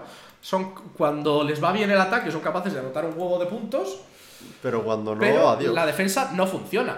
Han conseguido ganar un partido esta semana con eso y han conseguido ganar algunos partidos que parecían más que improbables, la verdad. Mm, Con la tontería, quiero decir, al final llevan sus tres victorias, que hay muchos equipos en esta situación de 3-6, 3-7. Eh, aunque no parece que sean al final un enfrentamiento muy bueno contra los- estos Giants que parecen un poco uno de esos equipos a los que tampoco puedes toserles mucho, ¿no? Entrarían para mí un poco en esa liga de equipos como los Titans, los Vikings, que. Bueno, los Vikings que, que, que, bueno. Los Vikings ya, ya hablaremos de ellos en un momentito, pero lo, lo que sí que tengo que decir de los Giants es que están sufriendo un poco de empezar lento y tener, y tener que rematar al final. Les ha pasado ya en varios partidos. Eh, aún así- y, y ojo, empezar lento contra estos Lions, que si empiezan activos desde el principio, puede ser un problema, ¿eh? Pero se lo doy a los Giants, de momento. Yo creo que se lo voy a dar a los Lions porque la verdad van a anotar muchos puntos y eso es bueno. Y, y- y obviamente un león gana un gigante. Eh, sí. ¿Tú no te, no- no te has visto Attack on Titan? Pues eso mismo. Eh, no, la verdad es que no. Yo tampoco. Por eso es una lección que no he aprendido. Podemos pasar con ello ya al siguiente partido, que justo enfrenta a otros dos equipos que me interesan entre poco y una basura. Tenemos a los Raiders que se enfrentan a los Broncos. Yo creo que son dos equipos que han sido dos de los equipos más decepcionantes este año, ¿no? Tenemos unos Raiders que se esperaba bastante más de ellos y unos Broncos que, hombre, mm, después de la pasta que te has gastado, algo esperábamos que pasase. No esperábamos que estuviese consiguiendo menos de 18 puntos en la mayoría de partidos. ¿Puedo votar un empate? Eh, yo iba a votarlo. Por generar caos iba a votar el empate. Eh, es que ¿quién votó aquí? Los Raiders no están jugando a nada. Ocasionalmente atacan. Ocasionalmente. Mm, los Broncos de- están defendiendo muy bien. Ocasionalmente atacan. Eh, voy a votar por los Broncos, creo. O sea, creo que la defensa de los Broncos puede ganar este partido. Se juegan bien. Los eh, Raiders vienen bastante mermados. Ya iban la semana pasada muy lesionados. Siguen sin Renfro, seguirán sin Waller. Eh, eso puede afectar mucho al equipo. Y contra una defensa como es esta de los de los eh, Broncos puede ser suficiente para que los Broncos les dejen a 6 puntos y aunque Russell Wilson tropiece y anote un touchdown, los vale. Eh, el único recordatorio aún así que te voy a hacer aquí es que el, el único de, de los dos partidos que han ganado los Raiders fue contra los Broncos. Consiguieron anotarles 32 puntos. Y sí que es verdad que la defensa de los Broncos, podremos decir que la defensa está aquí y el ataque está básicamente en el suelo. Es un poco al contrario que los Lions, ¿no? Eh, Si, yo me a- juntas a los, a los Broncos y a los Lions, con la suerte que tienen los dos equipos, te sale el peor equipo de la liga. Pero, pero, pero, Sí, pero pero- si no, te sale, te sale una, una dinastía con el rendimiento de esos dos equipos. Sí, la verdad, los Broncos, la verdad es que es bastante terrible ver lo que está pasando en, en el ataque y todo esto. Y los Raiders, por otro lado, es que mm, pff, tienen un roster con talento. O sea, es que el Sí. problema es que el roster tiene talento y tiene talento para ir mejor que estos Broncos. Sí, sí, sí, pero a ver, lo miras y también, solamente por Russell Wilson, los Broncos deberían ir mejor que estos Broncos. Así que, no sé, eh, voto por los Broncos, pero con cero convi- convicción. Yo voy a votar por los Raiders simplemente porque ganaron ya una vez. ¿Por qué no lo van a volver a hacer? Sinceramente, ¿Podemos pasar, buena entonces? lógica. Podemos pasar entonces a los Cowboys que se enfrentan a los Vikings. Yo creo que esto es uno de los grandes partidos de esta semana. Los Vikings que básicamente... Kuru, ¿te los crees ya o no? Me los, me los tengo que creer. Ya... Eh, me los tengo que creer. He, si- sido, he sido dentro de, los que de lo que cabe, de los que más se creían a los Vikings, en el punto de vista de que nunca les he quitado mérito a sus victorias. Siempre he dicho, oye, pero tampoco has terminado de creer. pero tampoco he terminado de creérmelos. Después del partido que hicieron contra los Bills, teniendo en cuenta que el partido no es en primetime, así que Kirk Cousins no va a tener su nerfeo, dame a los Vikings. Eh, a ver, cosas... Cosas del partido de los Vikings. Sí que es verdad que aunque fue un partidazo y tal, realmente consiguieron acabar ganando porque por el fumble de, de Josh Allen. Por el par de Es lo de cosas que dije antes. Es lo de siempre. Eh, es muy fácil mirar en retrospectiva y decir, bueno, han ganado casi todos los partidos por una anotación. Ya, pero si el año pasado, pues todos esos partidos los perdían, ¿no? Eh, sí que es verdad que tienen un- uno de los equipos de, de receptores, podemos estar viendo más completos de la liga dentro de lo que sería tener receptores muy top, ¿no? Podríamos considerar ahí que tenemos ahora Justin Jefferson, que es posiblemente el mejor receptor de la liga este año. Sí, posiblemente Pero- es el mejor receptor de la liga este año. Tyreek, el único que le pelea un poco. tenemos también a Stephon Diggs. Eh, Tenemos- No, no, no, no. No, no, no, perdón, me he equivocado, me, No, no, me- no. me he columpiado fuertemente. Pero, pero te has ido a los Bills fuerte. Eh, tienen a Adam Thielen. Adam Thielen, leches. Sí, era, era justo el que quería. Se, se añadieron también a TJ Hawkinson. Y la verdad es que tenemos un equipo con bastantes armas, ¿no? Al final, entre unas cosas y otras, Es un, muy, cuando es todo un está muy, muy buen funcionando. ataque. Cuando todo está funcionando. Y Kirk Cousins. ¿Qué pasa? Lo que yo pienso al final es que Kirk Cousins tampoco está jugando increíble, ¿no? Pero está haciendo lo suficiente para que el resto del equipo tire para adelante. Sí, la verdad, o sea, parece que un poco Que, está haciendo que lo, es un lo que le poco, toca. que es un poco la carrera de Kirk Cousins. O sea, eh, Kirk Cousins para mí es la línea de un quarterback medio. Sí, sí, sí, totalmente. Es. Tú puedes decir si un quarterback es bueno o es malo, diciendo, ¿es mejor o peor que Kirk Cousins? Si es mejor, es un quarterback bonillo. Si es peor, es un quarterback malillo. Ya está. es, la, Sí. es el Mendoza Line, para los que sigan béisbol, es el Mendoza Line de la NFL, Kirk Cousins. En cuanto a los Cowboys, tenemos un equipo que ha estado jugando muy bien. Ha acabado perdiendo este partido en overtime, pero yo creo que principalmente tiraron mucho al partido. Iban 28-14 en el, en el tercer cuarto y parece que iban ya pues, a cumplir un poco la promesa de, de- de llegar y, de- y destruir a los Packers. ¿Qué pasó? Se fue, básicamente se desmoronaron un poco, ¿no? Sí, eh, a ver, al final y al cabo son dos equipos que han vivido el mismo partido desde dos puntos de vista distintos. Lo- los Vikings fueron el equipo que iba perdiendo y acabó remontando. Los Cowboys son el equipo que iba ganando cómodamente y acaban remontándolo en prórroga. Eh, no sé, eh, si- el tema es que si tiene un script parecido este partido, eh, yo puedo ver que los Vikings se lo, vuelven a, se lo vuelven a llevar. Los Cowboys, la verdad, tienen muy buena defensa. Es una defensa que puede estar equipada para parar este ataque. Pero. No sé. Eh, es que ahora mismo, después del partido de la semana pasada, tú vas a votar a los Cowboys, lo sé, porque estoy votando yo a los Vikings. Pero es complicado votar a los- no votar a los Vikings. Eh, la verdad, pues te voy a llevar la contraria doblemente. Voy a votar a los Vikings. Pues ahora voto yo a los Cowboys. No, no, no.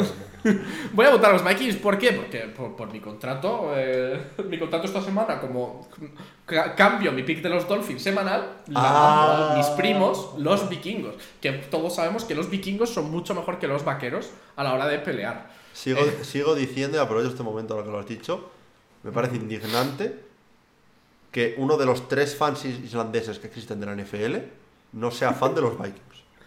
Joder, es que cuando. A ver, también es verdad que ahora mismo, los. Cuidado, hay una cosa que no hemos mencionado, que es que los Vikings están peleando muy fuertemente por el liderazgo total al final de eh, toda la conferencia. Sí, el único motivo por el que, por el que que están era- segun- el único motivo por el que están segunda seed es porque perdieron contra los Eagles directamente. Sí, o sea, la- el único. Parecía que los Eagles eran el líder indiscutible hasta el momento. Pero cuidadito porque como pinchemos alguna una o dos veces más y los Vikings sigan así, es posible. Además, eh, desde, desde que cambiaron el, el sistema a lo de las 17 semanas, solamente el primer equipo El- se lleva el bye. Entonces, es, es una posición que interesa pelearla. Yo creo que los Vikings vienen muy fuertes, vienen además, pues eso, de, de demostrar. Y con ello podemos pasar al siguiente partido que enfrenta a los Bengals contra los Steelers. Eh, voy a decir que este partido me parece menos claro y evidente de lo que pueda parecer. Eh, los Bengals son favoritos y voy a votar por ellos. Pero un gran motivo por el que los Steelers no han rendido a nivel, al nivel del que se esperaba quizá de ellos, después de su victoria en semana 1 precisamente contra los Bengals, es el hecho de que les ha faltado TJ Watt. Y TJ Watt volvió esta semana pasada.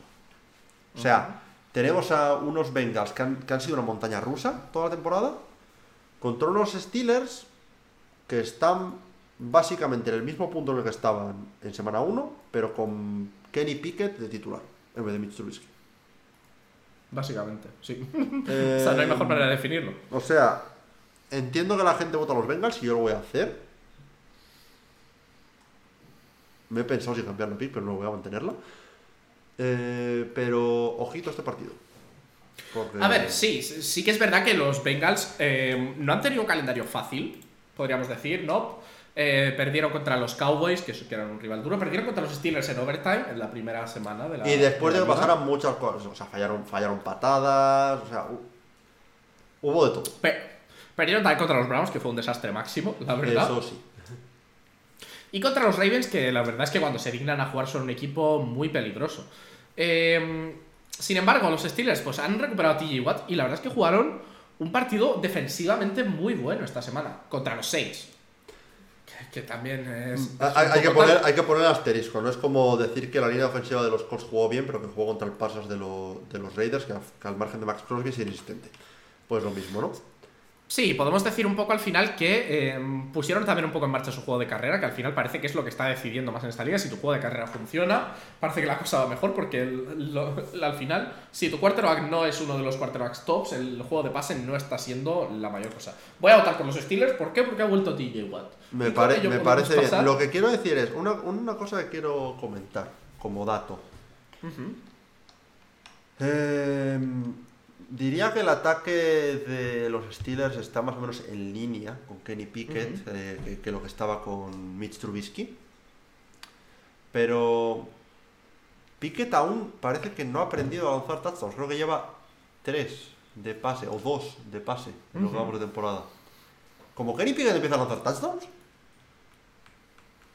ojo, porque este equipo puede mejorar mucho. Podemos pasar entonces ya al Sunday Night, donde se enfrentan los Chiefs contra los Chargers. Y la verdad es que, bueno, los Chiefs vienen de ganar 27-17. Y los Chargers eh, se me ha ido ahora mismo de la cara. Vienen de perder 22-16 contra los 49ers. La verdad, yo los, lo llevo diciendo desde el principio y creo que un poco con esta derrota se ha demostrado otra vez que yo sigo pensando que los Chiefs son el mejor equipo de la liga. Sí. Eh, y, y como cosa positiva, eh, les ha funcionado muy bien el trade que hicieron antes de la trade deadline, ¿no? Eh, Juju Smith Schuster se fue eh, al Concussion Protocol eh, y justo entró Kadarius Tony, que fue uno de los tres que habían hecho, y la verdad es que parecía el wide receiver uno del equipo. Sí, es el Kadarius Stone, lo, lo dije, es que lo dije además cuando, cuando el vídeo del, del trade deadline. Ya verás como Kadarius Tony va a ir a los, a los Chiefs y va a ser el Tony que esperaban los, los, los fans de los Giants que fuese. Y, y por lo menos esta primera toma de contacto que hemos tenido con él lo ha sido. Ha jugado bien, ha anotado un touchdown, si no recuerdo mal. Eh, Eh, sí, mm, cre- creo que no lo sé, si lo del touchdown. Sí que es verdad que si consiguió. no anotó un touchdown, jugó un buen partido en general, pero Ujú. No sé. Completó cuatro, cuatro, cuatro recepciones, 57 yardas. Y si no me equivoco, eh, no tuvo ningún no tuvo touchdown. Vale, pues fallo mío con ese dato. Fallo mío con ese dato. Pero aún así, eh, jugó bien. Que Ujú. es Ah, no, sí, sí lo tuvo, perdón. Ah, sí, Sí lo es, tuvo. que, es que me, son- me sonaba haberlo visto en, en Red Zone, pero bueno, podía equivocarme. Eh, pero eso, por otro lado, los Chargers. ¿Qué? Los Chargers. Eh, ha habido un debate bastante agitado en el día de hoy y ayer en Twitter, en, en NFL Twitter España, el sitio en el que nunca hay discusiones para nada. Eh, en el que se ha hablado sobre Tua contra Herbert. Y un punto bastante. Bueno, a ver, yo creo que esta temporada Tua está siendo mejor. Esta temporada, sin ninguna duda. Pero un punto bastante importante es el hecho de que a Tua se le está usando mucho como excusa en la falta de apoyo que ha tenido hasta ahora de, de head coach y de armas y demás. Pero a Herbert no se le está poniendo. Y eso es verdad. O sea, eh, Herbert está haciendo lo que puede por llevar adelante este equipo, pero el, el- el head coach le está fallando. El head coach y la falta de armas, por lesiones o por lo que sea, pero le está fallando. Sí, a ver, la verdad es que tenemos dos lesiones importantes, ¿no? Tenemos a Kieran Allen y a Mike Williams. Que son receptor 1 y fuera. 2 del equipo. O sea, tenemos a los dos mejores receptores del equipo y desde luego que eso se nota. Aún así, los Chargers, la verdad es que con lo que están teniendo, están consiguiendo hacer cosas. Em, la verdad, Quiero, quiero, quiero, 5-4, ver, ¿eh? quiero ver la lógica por la que vas a votar a los Chargers en este partido. Em, bueno, la verdad es que para ser un jefe Necesitas, necesitas cargarte las pilas. Necesitas el cargador del móvil, ¿no? Y, pues, La verdad, me duele muchísimo no votar por los Chiefs esta semana. pero pasamos al siguiente Pues, Pero, pero partido. decidiste utilizar tu contrato de los Dolphins en votar a los Vikings. Eh, sí. Así que eh, yo voto por los Chiefs. Eh, podemos, podemos pasar con ello ya al último partido de la semana. El partido del Monday Night, que es el partido que es- ocurrirá en México, que será entre los 49ers y los Cardinals. Igual que quiero que me argumentes cómo vas a votar por los Chargers, quiero que me argumentes cómo vas a votar por los, por los Cardinals en este partido. Porque yo voto a los 49ers. Eh, estoy harto ya de poner en medio en duda eh, los 49ers. Es que igual el ataque no les rinde y al final pierden por eso, tal. La toman por culo. Jimmy Garoppolo va a un récord de 10-2 en partidos en los, que no anotan- en los que no anota ningún touchdown. Ganan los 49ers aquí. Tienen buena defensa. los Cardinals están en la B ahora mismo. Ganan los 49ers. Sí, la verdad es que los 49ers consiguieron un poco lo que tú habías dicho de básicamente convertir a cualquier corredor en, en- en corredor, ¿no? Al final, el Aya Mitchell básicamente jugó más, casi más que, que McCaffrey al Tuvo, final. tuvo un, cuando un touch más, si no me equivoco, que McCaffrey. Eh, tuvo eh, 18 carries, mientras que McCaffrey tuvo 14. Sí, pero luego McCaffrey no tuvo más recepciones, pero al final creo que tuvo un touch más en, en total. Eh, los mismos, exactamente. ah, los mismos, genial. Lo, lo mismo exactamente. eh, sí que es verdad que corriendo tuvo una media de 4, 4 yardas con 9. Y, pero es que, o sea, es como, bueno, pues si Mac- a McCaffrey nos lo paran mucho, pues cogemos a este, venga, siguiente a correr. Em, la verdad, cosas positivas para los Cardinals, pues vuelve su quarterback principal. ¿Es eso algo positivo? Sí, Debería. En principio sí, en principio debería serlo. Y bueno, vienen de una victoria, eso siempre te da mucha potencia a la hora de, de jugar. Entonces, eh, ¿qué, qué decimos? Yo creo que Kyler Murray ha tenido un fin de semana de descanso para jugar al Call of Duty y esta semana no va a jugar al Call of Duty por eso van a ganar los Cardinals. Contraargumento. Eh, mañana, cuando estamos grabando esto, empieza la temporada 1 de Call of Duty. Y sale Warzone esta semana.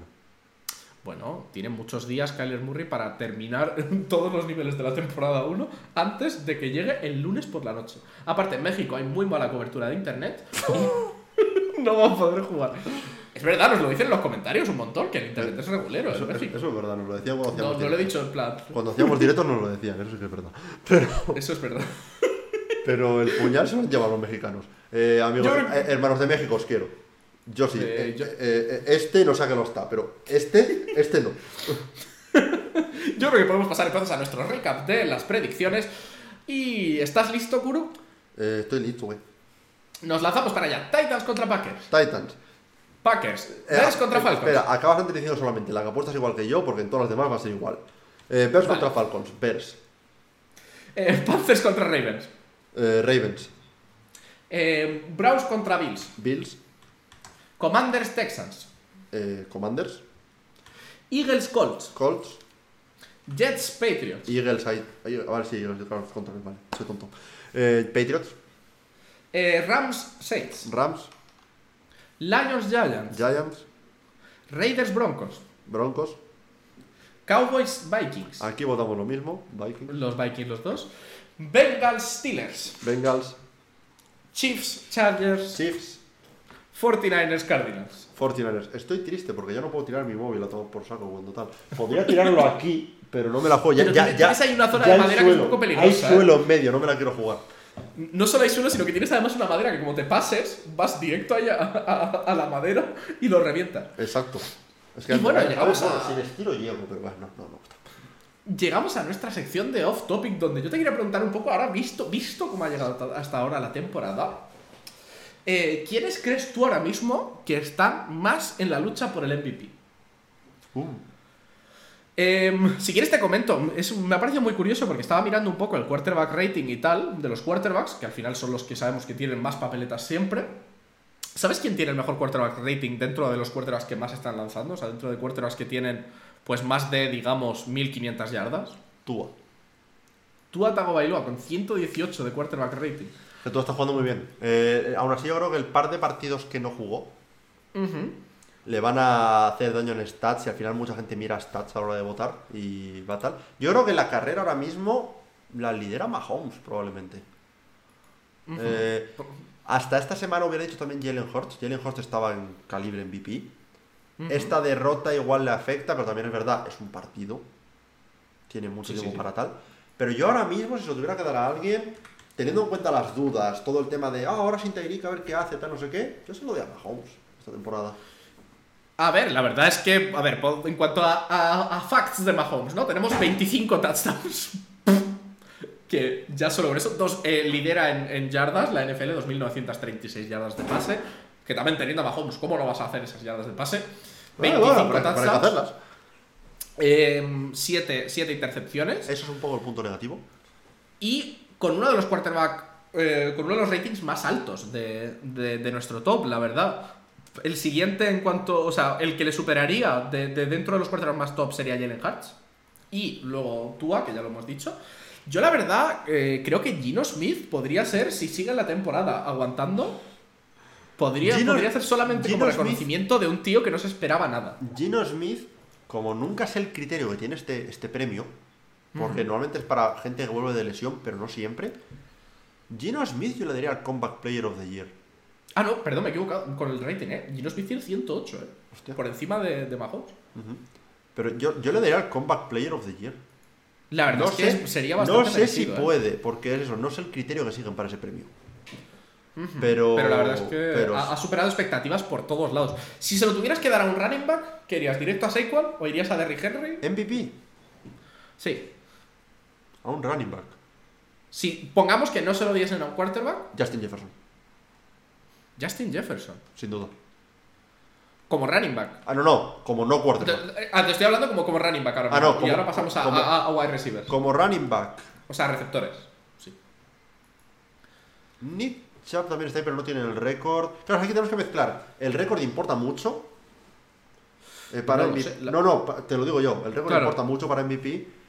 Eh, Derrick Henry está, está pillando. Si sigue esta trayectoria ascendente que lleva esta temporada, podría ser el, el mayor candidato. Si no sé, cuál es una muy buena pick. Si, si vamos a coger un running back. También tenemos por ahí a lo mejor Dalvin Cook, no ha estado jugando una mala temporada. Sí, pero, pero, propio- pero, eh, lo está eclipsando Justin Jefferson en su propio equipo. Ese es el tema.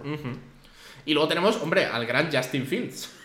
que lleva 749 yardas de carrera. Por eso te lo digo. Y en cuanto a receptores, que Justin Jefferson de cabeza, ¿no? Eh, sí, sí, sí. A ver, otros, otros contendientes así fuertes, si, si fuéramos por wide receivers, obviamente Tyreek Hill siempre está ahí. que es básicamente el receptor con más yardas de, de recepción, yo creo, vamos, de toda la liga ahora mismo, tranquilamente.